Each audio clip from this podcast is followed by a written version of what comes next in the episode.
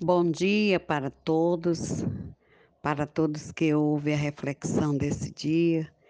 Quero deixar para a vossa meditação o versículo que está em 2 Reis, capítulo 6, versículo 16, quando o profeta Eliseu fala para seu moço que estava temeroso e ele disse: Não tem mais, maior é os que estão conosco do que os que estão com ele.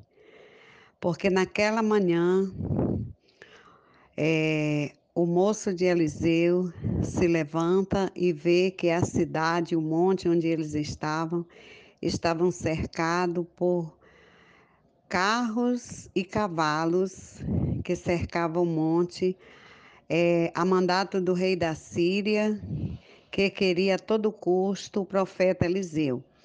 Pois o profeta Eliseu, naqueles exatos momentos, enquanto o rei da Síria fazia guerra com o povo de Israel, e o Senhor revelava todo o segredo para o povo de Israel, para o rei de Israel, dizendo que ele não passasse em tal e tal lugar pois ali estava o, é, acampado o exército inimigo. E naquela manhã, para a experiência daquele rapaz que ainda não tinha vivido, é, apesar de andar com o profeta, conviver com o profeta, estava conhecendo mais uma experiência, ou melhor, estava vivendo uma experiência ainda não vivida na sua vida. Porque quando ele se acorda que abre a porta da sua casa, ele se depara com coisas que ele apavorou, que ele trouxe medo, que ele trouxe pânico.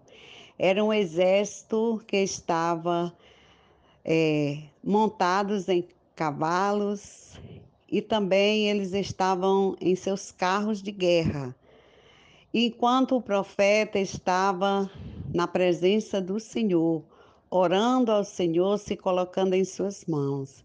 Isso nos deixa ver de que quando nós estamos na presença do Senhor, buscando a Deus, andando segundo a vontade do Senhor, além do Senhor nos revelar o que o inimigo tem preparado contra nós, ele nos tira o medo, ele nos tira o pânico, porque quando, quando estamos com o Rei dos Reis e Senhor dos Senhores, não há de que temer.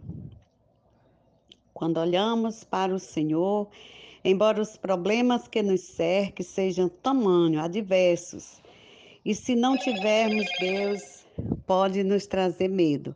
Mas eu quero dizer para você nessa manhã que ouve essa palavra, que o mesmo Deus de Eliseu é o mesmo Deus, o meu e o seu. Não temas, não tenha medo.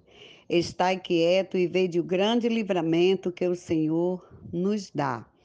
Então, aquele moço, é... voltando, quando o profeta mandou ele voltar e olhar, ele voltou e agora a sua visão não era mais a mesma. Ao invés dele ver o exército inimigo, ele agora viu o monte cercado de carros e cavalos de fogo que guerreavam ao seu favor, que estava ali para lhe dar livramento. E eu quero dizer para você, nesse exato momento, o anjo do Senhor acampa ao redor dos que o temem livre de todo mal. Ele nos livra de toda peste, ele nos livra de todo mal. No Salmo 91, versículo diz que aquele que habita no esconderijo do Altíssimo, a sombra do Onipotente descansará. Então, o segredo de estarmos seguros é habitarmos no esconderijo do Altíssimo, habitarmos na casa do Senhor, vivermos inteiramente perante Ele. Então você pode dizer, irmã, mas diante do decreto que estamos vivendo, nem a igreja nós podemos ir, porque é para ter distanciamento e o número de pessoas que se reúnem deve ser muito pouco. Aí eu disse: é onde você se engana, dentro da sua casa, no seu quarto secreto, com Deus. Você pode fazer ali a sua oração e o Senhor vai dar o livramento dentro da sua casa, dentro do seu lar. Por fora, na rua, pode estar o exército do inimigo, com doenças, com peste, com medo e com pânico.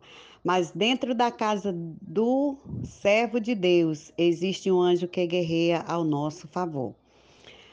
Porque Deus é o nosso refúgio e é a nossa fortaleza. Quero dizer para você nessa manhã: procure cada dia estar seguro no esconderijo do Altíssimo, porque você, se você estiver seguro, mil cairão ao teu lado, dez mil à tua direita, e você não será atingido, diz a palavra do Senhor. Essa palavra serve para mim, para você e para todos os que confiam em Deus. Então, quando o moço sai, que vê a segunda visão, a vista que ele via agora já não era mais de um exército inimigo, mas sim a proteção do Deus do Altíssimo. Talvez até agora você tenha olhado com os olhos de medo, de espanto, de pânico e de insegurança. Mas se você começar a ler a palavra do Senhor e abrir e pedir ao Senhor para abrir, abrir os seus olhos, você vai ter uma visão ampla das coisas maravilhosas que o Senhor tem para mim e para você. Olhar e ver de o grande livramento que o Senhor tem para nós. Estamos seguros, estamos debaixo da potente mão de Deus. Que o Senhor, nessa oportunidade, te faça seguro, te faça feliz e descanse porque o Senhor tem descanso para os que confiam nele. Deus te abençoe. Deus te proteja, Deus abra os seus olhos, os olhos do seu entendimento, para crer, porque aqueles que crê verão a glória de Deus. Deus te abençoe, a paz do Senhor.